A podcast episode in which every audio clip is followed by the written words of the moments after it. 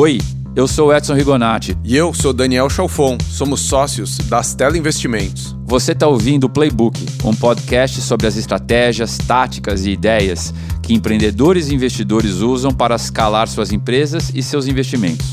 O Playbook é realizado pela Stella, fundo de investimentos em venture capital que apoia os empreendedores ousados em diferentes estágios da sua trajetória.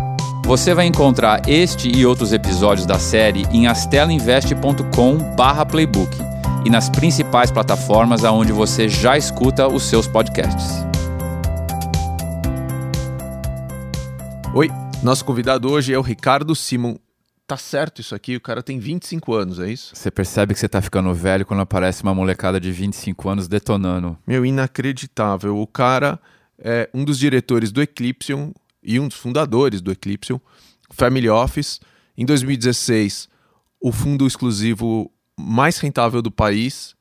É, Ricardo, bem-vindo ao Playbook. Muito obrigado, bom dia Edson, bom dia Daniel. É, vamos lá, conta pra gente do teu começo e o que, que é o Eclipse hoje. Tá bom, vamos lá. É, eu dato meu começo lá de trás, eu costumo sempre mencionar essa história que eu, eu acabei nascendo com um pai que, que é, de certa forma, já estava numa idade um pouco mais avançada. Então, quando eu nasci, meu pai já tinha 50 anos. E por essa oportunidade, eu acabei, eu acabei tendo muito convívio com ele desde cedo. Quando eu tinha 9 anos de idade, é, meu pai fez a loucura de abrir uma carteira de ações no meu nome. Uma loucura que veio a se tornar uma coisa muito boa para mim que a partir dos 12, mais ou menos, eu já conseguia discutir com ele um pouco sobre ações, sobre o mercado de capitais, e a partir dos 15 eu assumi sozinho essa carteira. Quais os ativos, você lembra? Era, um, é, era uma carteira de ações, é, basicamente ações brasileiras, focadas no, no setor elétrico, que é aquela que é a expertise do meu pai e que até hoje é, é a base da nossa carteira de ações. O que eu tinha na cabeça era: eu vou fazer uma faculdade, para ganhar um pouco mais de conhecimento, porque a bolsa de valores vai ser minha vida e o mercado de capitais vai ser tudo que eu vou trabalhar durante todo esse tempo. Eu fui fazer INSPER, economia no INSPER, é, e o INSPER me deu várias ferramentas para que eu pudesse aperfeiçoar ainda mais tudo aquilo que meu pai vinha me ensinando, que era um pouco mais da prática, mas era importante entender a teoria. Eu não sabia o que era venture capital, não tinha ideia do que era isso. Sabia do que era startups, via esse movimento enorme, principalmente nos Estados Unidos, as gigantes aparecendo, mas era totalmente leigo dessa área e, e, não também tinha muito interesse em aprender sobre isso. Focava apenas na bolsa de valores, até que durante a faculdade surgiu a oportunidade de um primeiro investimento anjo naquela época e era um aplicativo de celular que eu usava muito e achava a coisa mais linda do mundo. Era um aplicativo que você comprava ingressos de festas pelo teu celular e não tinha mais que passar numa bilheteria ou comprar de um, de um terceiro. E eu achei aquilo uma coisa maravilhosa. Chamava Senhora. É, chama ainda, né? O, o aplicativo ainda existe. É, hoje em dia a nossa operação é integrada à Eventbrite americana. Mas eu vi aquilo de uma forma separada, isolada, não, não acreditava que, que aquilo fosse trigar uma paixão por, por venture capital, investimento e inovação. E e eu estava muito enganado, né? Aquilo foi final de 2014, eu acabei entrando no board da empresa e hum, acabei vendo outras, outros investimentos possíveis para os próximos anos, mas não, não, nada que me chamou a atenção até o meu segundo investimento, que foi é, a companhia da consulta e depois a Shopper muito próximo. E aí fui mordido Uma pela. Bola de neve pela mosquinha do, do Venture Capital e do investimento em inovação, e a partir daí muitas outras aí me chamaram a atenção, comecei a entender mais, comecei a buscar conhecimento nessa área, e hoje eu dedico perto de, de metade do meu tempo para isso aí. Ricardo, antes de falar um pouquinho mais do, do, do teu portfólio de VC, é, como é que foi crescer dentro de um, uma família bem sucedida, né? Que o teu pai é um ícone aí no mercado financeiro, é super bem sucedido. É... Isso foi bom, foi ruim? Como que isso te ajudou? Como isso te atrapalhou? Muita gente vê, vê um certo fardo a ser vestido, mas eu, eu vejo o lado positivo. Eu acho que, que é uma benção ter, ter crescido ao lado do meu pai ter conseguido adquirir e tentar absorver dele tudo, todo o conhecimento que ele teve durante toda a vida dele. É, acho que isso aí para mim foi uma benção e, e, me ajudou muito no meu caminho. Então, é, respondendo a pergunta do que é o Eclipsion hoje, o Eclipsion oficialmente foi fundado como um fundo de ações, isso em 2015. É um fundo de ações focado é, no mercado financeiro brasileiro, na Bolsa de Valores brasileira, e que depois acabou se é, usando esse nome como base para a criação do nosso Family Office, uh, que hoje tem outras estruturas, entre elas Eclipse Ventures, que é a parte de Venture Capital, e essa que eu, que eu criei uh, oficialmente em dezembro do ano passado, mas que já vinha de forma não oficial e de forma uh, um pouco mais simples já desde 2000 e 2015 ali, 2016, vai, onde eu fiz os outros dois investimentos subsequentes ao, ao Senhora. E conta um pouco pra gente, é, bom, você teve essa tua carteira aí aos nove anos, acho que é, é, trocou no videogame rapidinho por uma tela Bloomberg. O videogame mas... continua. mas é, conta pra, obviamente te, tem acho que um pouco dessa coisa da mão na massa, né, e de conviver mesmo, acho que é uma, uma, uma decisão bacana, assim. É, mas como você aprendeu mesmo a investir em bolsa? Assim, em que momento você falou, pô, eu domino isso daqui? Acho que o domínio pleno não existe, né? É, isso aí é. Eu acho que a bolsa de valores é, existe muita coisa teórica, mas de fato para você dizer que você realmente entende dela leva muito tempo.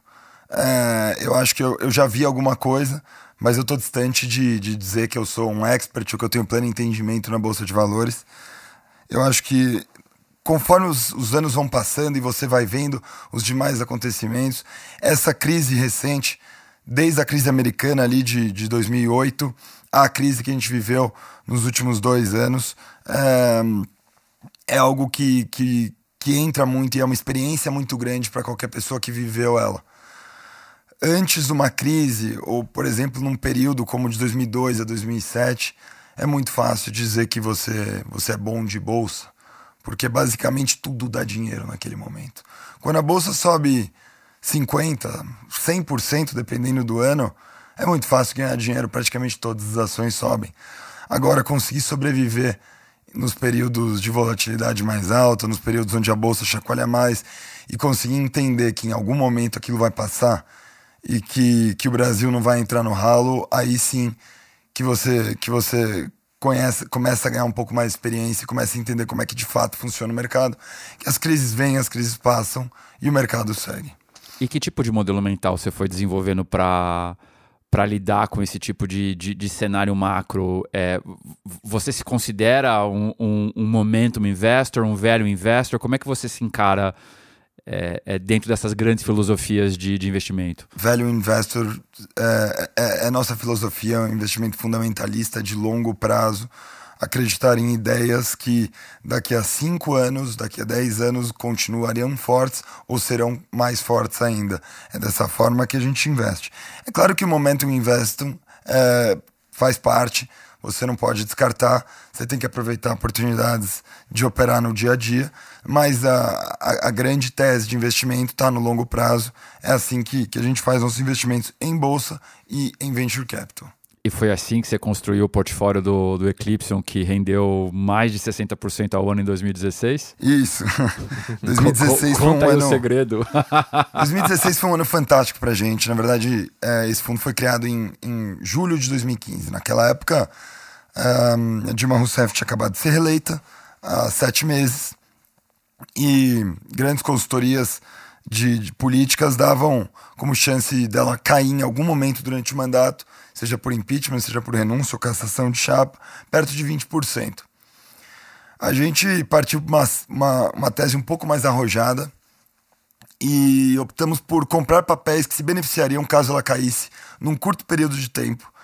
E hum, nesse sentido a gente comprou basicamente estatais e empresas do setor elétrico principalmente pela medida provisória de 2012, que foram muito prejudicadas e tomaram um baque muito grande com essa medida provisória. Então, esses dois foram assim o grupo de empresas que mais prejudicaram durante o governo dela.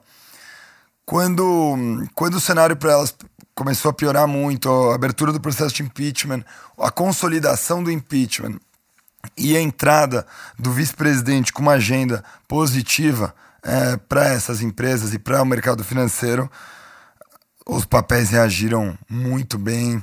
É, tivemos aí esse retorno de 80,47% em 2016, foi uma enorme felicidade para a gente, principalmente por ser no primeiro ano fechado do fundo. Então, o fundo começou com o pé direito e deu motivação para a gente usar esse nome Eclipsion para toda a parte, para todo o resto, inclusive para a parte de venture capital. Conta para a gente como é que você distingue, acho que no momento de, de alta da bolsa, né, de recorde você tem sempre um, um aumento natural do, do, do, interesse dos investidores, é, pessoa física na bolsa, é normal também, queda de juros, tudo mais, mas obviamente é, esse aprendizado, como você mesmo falou, vem com o tempo. É, como é que você distingue essa coisa entre o talento, o conhecimento e a sorte na bolsa? Tá. É, no primeiro, primeiro respondendo a, a primeira pergunta, é, que diz sobre o investidor ficar entusiasmado com a bolsa e depois perder o entusiasmo. Eu acho que, em geral, é, existem dois tipos de investidores: aqueles que investem no longo prazo e compram empresas porque acreditam de fato que essas empresas uh, vão se consolidar ou que vão se tornar grandes no seu mercado, que seu mercado vai continuar existindo. E tem aqueles que se entusiasmam com alguma alta, alguma puxada. Uh, esses investidores, que também são importantes para o mercado, mas que, que não, não, não tem tanta criação de valor, não geram tanta criação de valor. Uh, então, esses investidores de momento sempre existiram, no mundo inteiro existem. Aconteceu muito agora recentemente no blockchain, todo mundo pode ver, né? Todo mundo querendo comprar o tal do Bitcoin, o Ethereum ou qualquer outra altcoin e depois simplesmente vendendo ou perdendo tudo aquilo que investiram, ou na primeira queda um pouco maior já vendendo todos aqueles ativos. Eu acho que esse mercado também é um mercado que tende a se desenvolver mas que teve seu momento e agora os velhos investors ali vão tentar começar a ver algum valor e quais são aquelas moedas que vão se perdurar a longo prazo. Bom, talento e, e sorte, né? Eu acho que a gente pode trabalhar muito no talento. A sorte, a sorte ela acaba vindo de acordo com, com a sua persistência, com a sua resiliência, ela acaba vindo. Pode não vir no primeiro momento, pode não vir no segundo, mas em algum momento ela vai vir desde que você continue persistindo em alguma coisa que você acredite é, a longo prazo, tá? Então, a gente tenta trabalhar muito no talento, a gente tenta sempre estar perto de pessoas que, que, que vão dar condições para a gente ter a tal da sorte, né? Como, como, como se diz, você para ganhar na Mega Sena você precisa de sorte mas além de sorte, você tem que apostar. É. Porque se você não apostar, você não vai ganhar. Tem que estar tá presente. Então né? você tem que estar tá presente, né?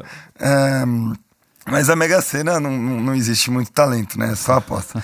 Na bolsa e no venture capital existe muito talento, existe persistência, existe estudo, existe cair, levantar, entender como errou, aprender com os erros, é, aprender com os acertos também. Então acho que o talento é muito importante. Para citar uma história interessante aqui, em relação a isso. E até a história em relação ao nosso nome Eclipse, muita gente pergunta como é que escreve. Né? É com Y ou com I? da onde surgiu isso? É eclipse? Tem a ver com eclipse lunar? Um, Eclipse surgiu de um, de um, prêmio que nós recebemos em 2012 de, de melhor égua do ano é, nos Estados Unidos. É o Eclipse Award, que é considerado o Oscar do, tur, do Turf. E o Eclipse Award que deu o nome ao, ao Eclipsion, que a gente acrescentou a letra ON, é, por questão de numerologia e por questão de sonância, criando até um nome único que a gente acha super interessante. Então não existe nada no mundo que, que, que tenha esse mesmo nome em qualquer uma das áreas. Agora, contando um pouquinho a história, para não me prolongar muito, foi uma égua que a gente teve em 2012 nos Estados Unidos e hum, ela ganhou o Kentucky Oaks, que é o Kentucky Derby das fêmeas. E, e a gente vinha buscando ter uma égua de sucesso nos Estados Unidos há muito tempo. Meu pai, a paixão da vida dele, o hobby dele é o turf, são os cavalos. A gente vinha buscando isso, tentando de diversas formas diferentes. E a gente acabou sendo, sendo iluminado com essa égua, mas para isso a gente criou as condições necessárias e possíveis para ter essa égua. Um, Então, assim, claro, dependemos de sorte, mas para isso a gente tem que criar as condições para que a sorte venha a, a, ao seu caminho. Tem várias analogias né, no mundo de venture capital é, é, que emprestam um pouquinho da linguagem do mundo do, dos cavalos. Né? No mundo de VC, geralmente a gente fala dessa dicotomia entre investir no jockey ou investir no cavalo. É, e acho que também a estatística é, de sucesso no mundo de venture capital é muito parecido também com, com as estatísticas de sucesso no mundo do, dos cavalos, no mundo de, do, do, do, do turf. É, o que, que você aprendeu dessa coisa de lidar com cavalo, com jockey, é, que você acha que se aplica com o que você vive hoje como, como investidor de startup? É, interessante isso que você falou, porque um, o cavalo, o, cavalo, o turf, normalmente você faz por paixão e por prazer, porque dinheiro é muito difícil ganhar com isso. e, e uma vez, quando eu, quando eu tava entrando aí, comecei a fazer mais investimentos em venture capital, é, nessa fase um pouco mais inicial, que era como eu entrava antes, quase que no, no triple F ali, né? Uhum. Que não, não vou nem mencionar o que, que significa o terceiro F, né? que é o tal do full. Mas veio, veio um colega para mim e falou assim: Olha, você sabe que tudo isso que você tá fazendo, você deve estar tá fazendo por paixão e porque você gosta, né? Porque ganhar dinheiro com isso você não vai ganhar. E foi uma coisa que eu fiquei triste, mas, mas não acreditei e, e, e os números mostram que isso não é verdade, né? Diferente do Turf, o Venture Capital é uma indústria de sucesso, é uma indústria que gera, eh, gera, gera retornos positivos em praticamente todos os, todos os mercados do mundo. E, e, falando um pouquinho da, dessa tua entrada no mundo de, de venture capital, né? Que é, o que eu acho interessante é que você começou investindo em coisas relacionadas a, ao teu dia a dia. Existe um, um padrão né, nas coisas que você investiu. É, conta um pouquinho do teu portfólio hoje e, e, e, o que, que você acha que você viu nessas várias empresas que, que te permitiam enxergar um potencial tanto do empreendedor quanto, quanto da empresa? Isso, a primeira empresa que eu investi, o Senhora, como estava mencionando, era uma empresa super presente no meu dia a dia, porque eu comprava os ingressos das festas que eu ia por, pelo aplicativo. Então eu conhecia muito bem o funcionamento do aplicativo e gostava muito do aplicativo do ponto de vista do, do consumidor. Claro. Então isso, isso é, é importantíssimo, você conseguir testar o produto que, que você vai estar tá futuramente vendendo do ponto de vista do, do, do investidor, uhum. né? depois disso, acabei investindo, por exemplo, na, na Companhia da Consulta, foi meu segundo investimento. aí um pouco menos, eu não, não conhecia é, a área de clínicas populares, nunca tinha ido numa, numa clínica popular. Hoje em dia eu vou, recomendo. Acredito que, que, que é um modelo de negócio que, que tem que ter como público consumidor o mais variado, o, mais variado consumidor. É, de todos de todos de todas as classes sociais mesmo quem tenha um, planos de saúde tem que testar as clínicas populares, elas são muito práticas, são muito boas e a, a qualidade da saúde é, é, é muito boa. Então não, não, não, o pessoal não pode se enganar com esse termo popular e popular ser uma coisa ruim. Até esse termo clínica popular pode ser, pode ser visto até um pouco pejorativamente, mas não é verdade. Seria uma clínica de qualidade muito boa de medicina a um custo, um custo acessível. Isso é. Os outros investimentos foram surgindo, minha tese de, de investimento é, é bem diversa. Como eu acabo entrando num estágio anterior ao, ao Astela, onde o produto ainda está sendo formado, é, muitas vezes o produto ainda nem existe, foi o caso da Árvore, é, que vem criando e desenvolvendo jogos, mas ainda, considerando os jogos uma das frentes de negócio da Árvore, mas ainda não havia lançado oficialmente nenhum jogo. A gente vai fazer o lançamento agora do nosso primeiro jogo. Jogos para VR, certo? Jogos para VR, é. Antecipei um pouco as coisas aqui, mas só para explicar um pouco da minha tese de investimento. Então eu acredito muito no time, nas pessoas que estão ali por trás, e isso foi foi uma ruptura muito grande com todo aquele, toda aquela análise de investimento que eu fazia para os investimentos em bolsa de valores.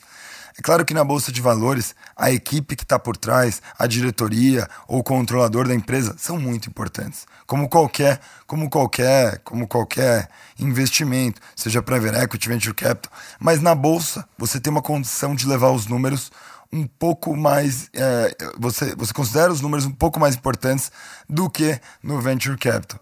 Então você consegue fazer um, um desconto de, de fluxo de caixa, valor presente, uhum. você consegue colocar ali uma taxa de, de desconto para fazer esses descontos, você consegue fazer contas muito mais precisas com muito menos premissas Natural, é. do que você consegue fazer no Venture Capital.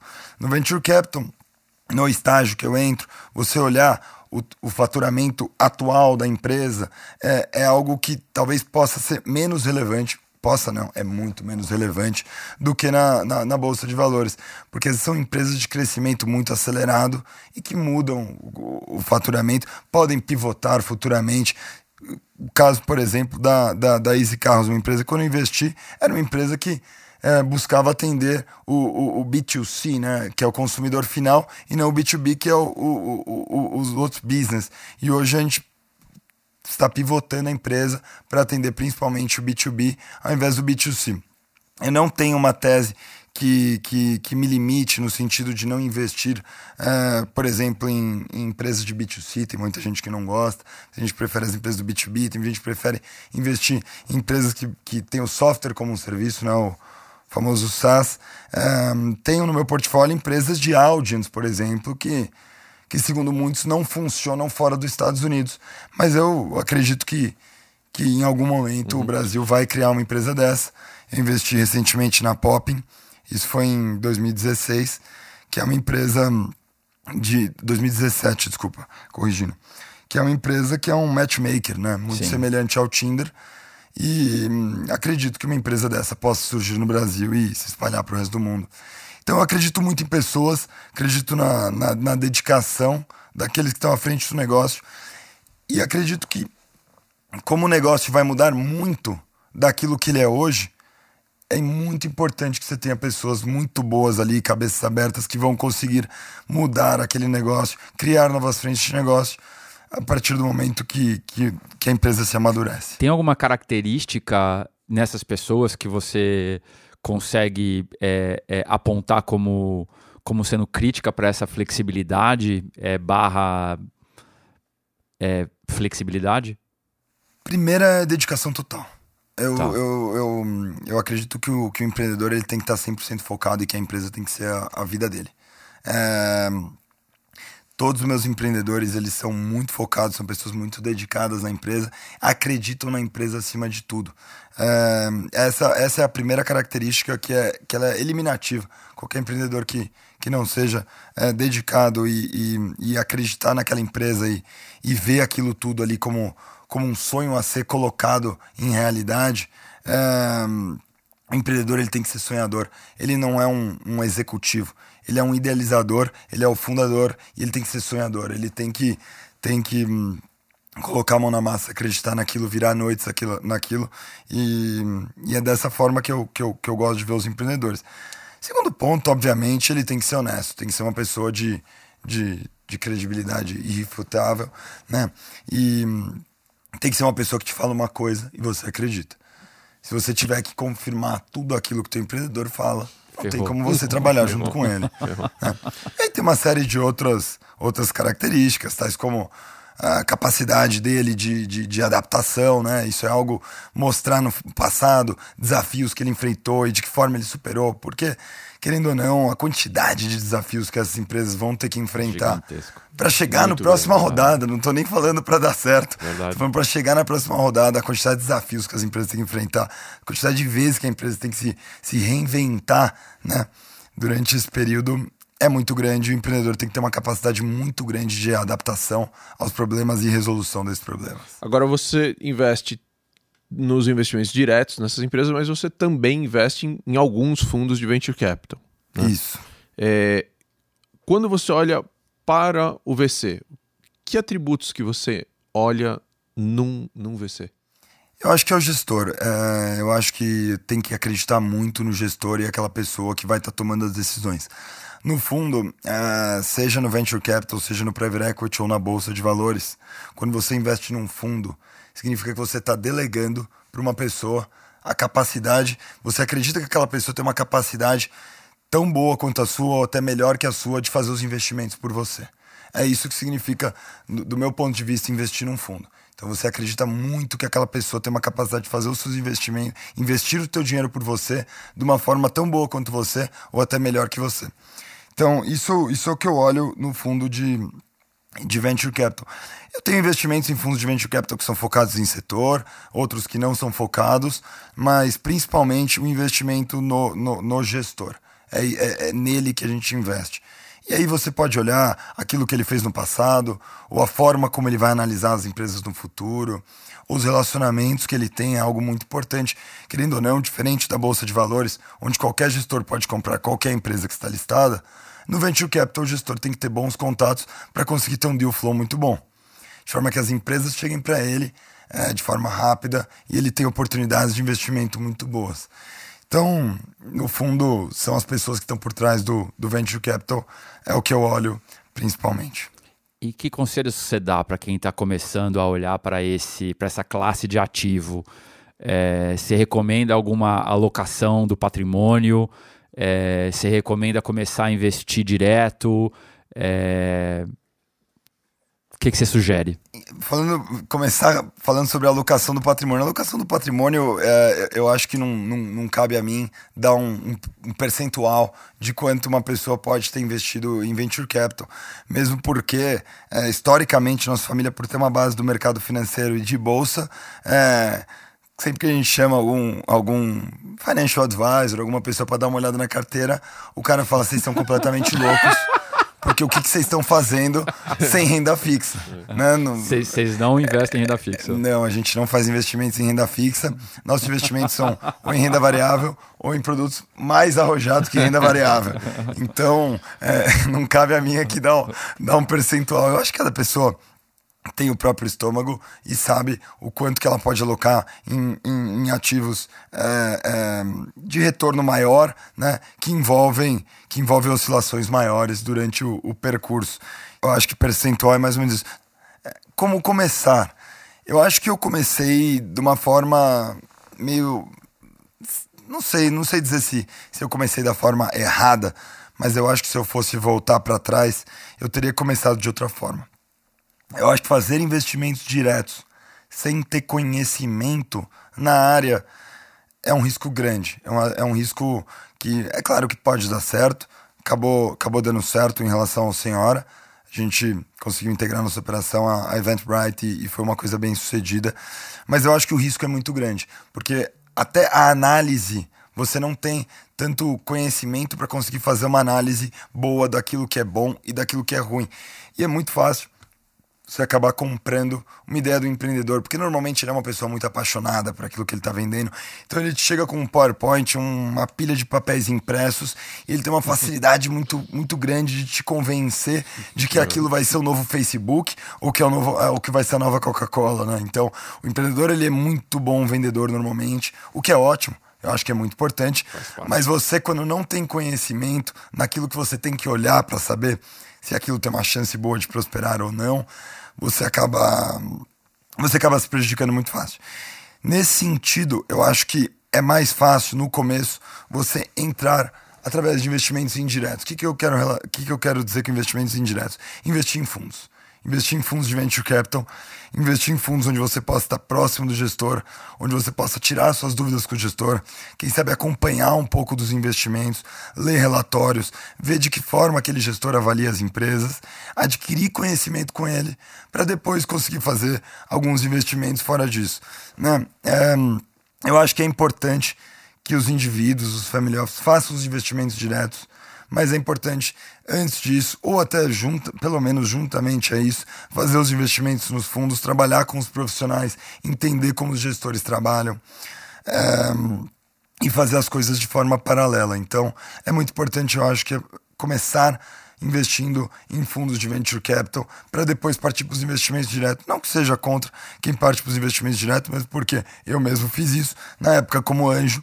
Mas um, investir em fundos de venture capital foi algo que trouxe para mim um conhecimento e uma robustez muito maior de análise para as investidas do que eu tinha antes. Então, o conhecimento adquirido é muito grande quando se investe num fundo e se tem uma proximidade com o gestor, como é o caso. Obrigado, agradecer aqui mais uma vez ao Edson pela, pela oportunidade de estar próximo e entender como é que como é que vocês fazem as análises, como é que vocês estudam caso a caso, de que forma vocês analisam as empresas, ou entender um pouco mais do mercado de venture capital como um todo. O Edson foi, foi um professor para mim. Não, tamo junto. Uma perguntinha nesse tema, Ricardo. É... Você consegue especificar o que, que você aprendeu nesses últimos dois anos? É... Que, que, base de conhecimento você acha que alguém precisa ter é, para olhar para esse, esse tipo de oportunidade de investimento? Você consegue quantificar ou apontar que tipo de conhecimento é esse? Um, um, um conhecimento que eu, que eu adquiri, que foi uma simples frase, eu adquiri do, do Patrick, é, da DGF, é outro fundo que a gente é investidor. O Patrick me disse na primeira vez que eu, que eu me reuni com ele, ele me disse a seguinte frase a diferença do venture capital e dos outros investimentos é que você só descobre se é bom depois de 10 anos. E nesse momento, ou você ganhou muito dinheiro ou você perdeu muito dinheiro. Como eu entrei nisso há três anos atrás, a gente ainda tem mais Falta sete, sete. anos para apanhar muito ou, ou, ou, ganhar muito, né? Vamos, vamos torcer que seja a segunda opção. Mas é, o conhecimento adquirido é muito grande. Eu acho que você aprende muito com o dia a dia acho que vendo empresas um, que, que você tem acredita muito nelas, acaba não investindo e as empresas acabam não, não, não prosperando. Então você vê por que, que aquilo não deu certo. Aí você vê outras empresas que você acaba não investindo e que dão super certo. Aí você fica super arrependido. Nossa, como. Dor de cotovelo. Como né? que eu não investi? Era óbvio que isso ia dar certo. Como é que eu não acreditei? Né? Era óbvio que aquilo que eu acreditei que pudesse dar errado nessa empresa não ia dar errado. E você fica com essa tal dor de cotovelo. Mas aí você começa a ver é experiência, é tempo, é apanhar e, e, e, é ser bem sucedido. Eu acho que é isso que te traz um pouco mais de conhecimento. Uh, existem muitas leituras a serem feitas, mas eu acho que a prática é muito importante nesse mercado. E por isso, justamente, que eu, que eu, que eu recomendo a entrada. Primeiro, investimentos indiretos. Tá do lado daqueles que, que são os profissionais, e são profissionais não só porque leram muito e porque estudam muito sobre isso, mas porque já estão há mais tempo nisso e já apanharam muito e já ganharam muito. Então, estar tá perto das pessoas e adquirir um pouco daquele conhecimento que as pessoas adquiriram na prática é muito importante. Eu aprendi muito na prática. Hoje eu acho que eu adquiri um conhecimento que eu tento trazer para os meus empreendedores. Às vezes eu entro em empresas em estágio um pouco inicial e esses têm muito menos conhecimento em relação ao ciclo de venture capital, em relação ao caminho que eles devem seguir, em relação a como preparar a sua empresa para receber o investimento de um fundo de venture capital. Eu acho que isso eu consigo passar um pouco para as empresas que eu, que eu investi e as possíveis novos investimentos. É isso que eu tento fazer por elas. Tento abrir portas, tento é, trazer contatos, mas do ponto de vista do, do, do investidor, a gente não faz gol mas a gente pode dar assistência, né? Excelente, adorei. É a assistência que a gente faz. Dependendo da assistência, a gente bota Somos ele na cara de do campo. gol. Adorei. Mas, mas quem faz o gol é sempre o empreendedor, o investidor nunca faz nenhum gol. Bom, vamos lá, ping-pong? Bom, Ricardo, conta pra gente, o que, que você tá lendo? Eu tô lendo Nada Easy, livro de um, de um dos empreendedores meus, o Thales Gomes. Um livro que eu recomendo muito para quem tá começando. Também recomendo. Nessa, nessa área aí de Venture Capital. É, bom, você falou bastante, obviamente, do teu pai, tua família, mas quem te influenciou? É, vou ter que repetir porque realmente foi meu pai, foi minha mãe, meus pais são, são os grandes influenciadores meus. Eu acho que. É, Alguma é... característica do modelo de pensar do teu pai que você acha que é relevante? Credibilidade e palavra. Foi, foram, é, esses são os dois maiores ensinamentos que ele, que ele me deu. Sempre que você fala alguma coisa, sempre que você está dizendo alguma coisa, as pessoas têm que poder acreditar. Porque a partir do momento que você fala alguma coisa e os outros não acreditam, você não vale mais nada. Uma fonte de informação. Para bolsa, o broadcast. Gosto muito, notícia em tempo real. O que, que você não abre mão no teu dia a dia? Eu não abro mão. É. Eu não abro mão dos meus amigos, da, da minha família. Eu acho que a proximidade com eles tem que estar sempre é, do meu lado, eu tenho que estar sempre do lado deles e próximo a eles. E a gente nunca pode esquecer do, do, do, do lazer e da família antes do trabalho. O que você nunca faria? Eu acho que eu nunca faria nada que tirasse minha credibilidade ou que me taxasse como mentiroso. Eu nunca faria alguma coisa que fosse antiética, alguma coisa errada. Eu acho que é, é a recomendação que eu poderia dar a todo mundo. Tua ferramenta de trabalho indispensável? É o celular. Hoje em dia eu consigo fazer praticamente tudo do meu dia a dia pelo meu celular e não. Se acaba a bateria, Ferrou. é um desespero. Então, na verdade, é carregador, né? é o carregador do celular também. É, Ricardo, nessa tua trajetória, você deve ter recebido ou mesmo construído um grande aprendizado de negócios. Que aprendizado é esse? Eu acho que o aprendizado dos negócios é, é, é, buscar aquilo que você acredita, mas sempre pensando no longo prazo. Os investidores que focam muito no curto prazo, eles acabam, na continuação, não dando certo. Claro que existem exceções à regra, mas aqueles que acreditam a longo prazo, que fazem investimentos é, buscando alguma coisa que vai ser grande no futuro, esses tendem a dar mais certo. É, então, é, é, acreditar no longo prazo, ter resiliência, é, buscar cada vez mais se informar e estar próximo de pessoas boas. Eu acho que essa última aí é essencial. Você tem que se envolver de pessoas boas. É, é, e aqui posso citar vocês dois. É muito bom estar próximo de vocês. Acredito muito é, no sucesso do, do Astela e desse Journey Trace que eu tive. É uma honra para mim poder participar. Incrível, cara. Muito obrigado pelo teu tempo. Muito obrigado, Daniel. Muito obrigado, Edson. Foi um prazer é, falar com vocês. O animal. Você ouviu o Playbook, um podcast sobre as estratégias, táticas e ideias que empreendedores e investidores usam para escalar suas empresas e seus investimentos. Ouça esse e outros episódios acessando astelinvest.com/playbook ou na sua plataforma de podcasts preferida. Obrigado pela sua audiência e até a próxima.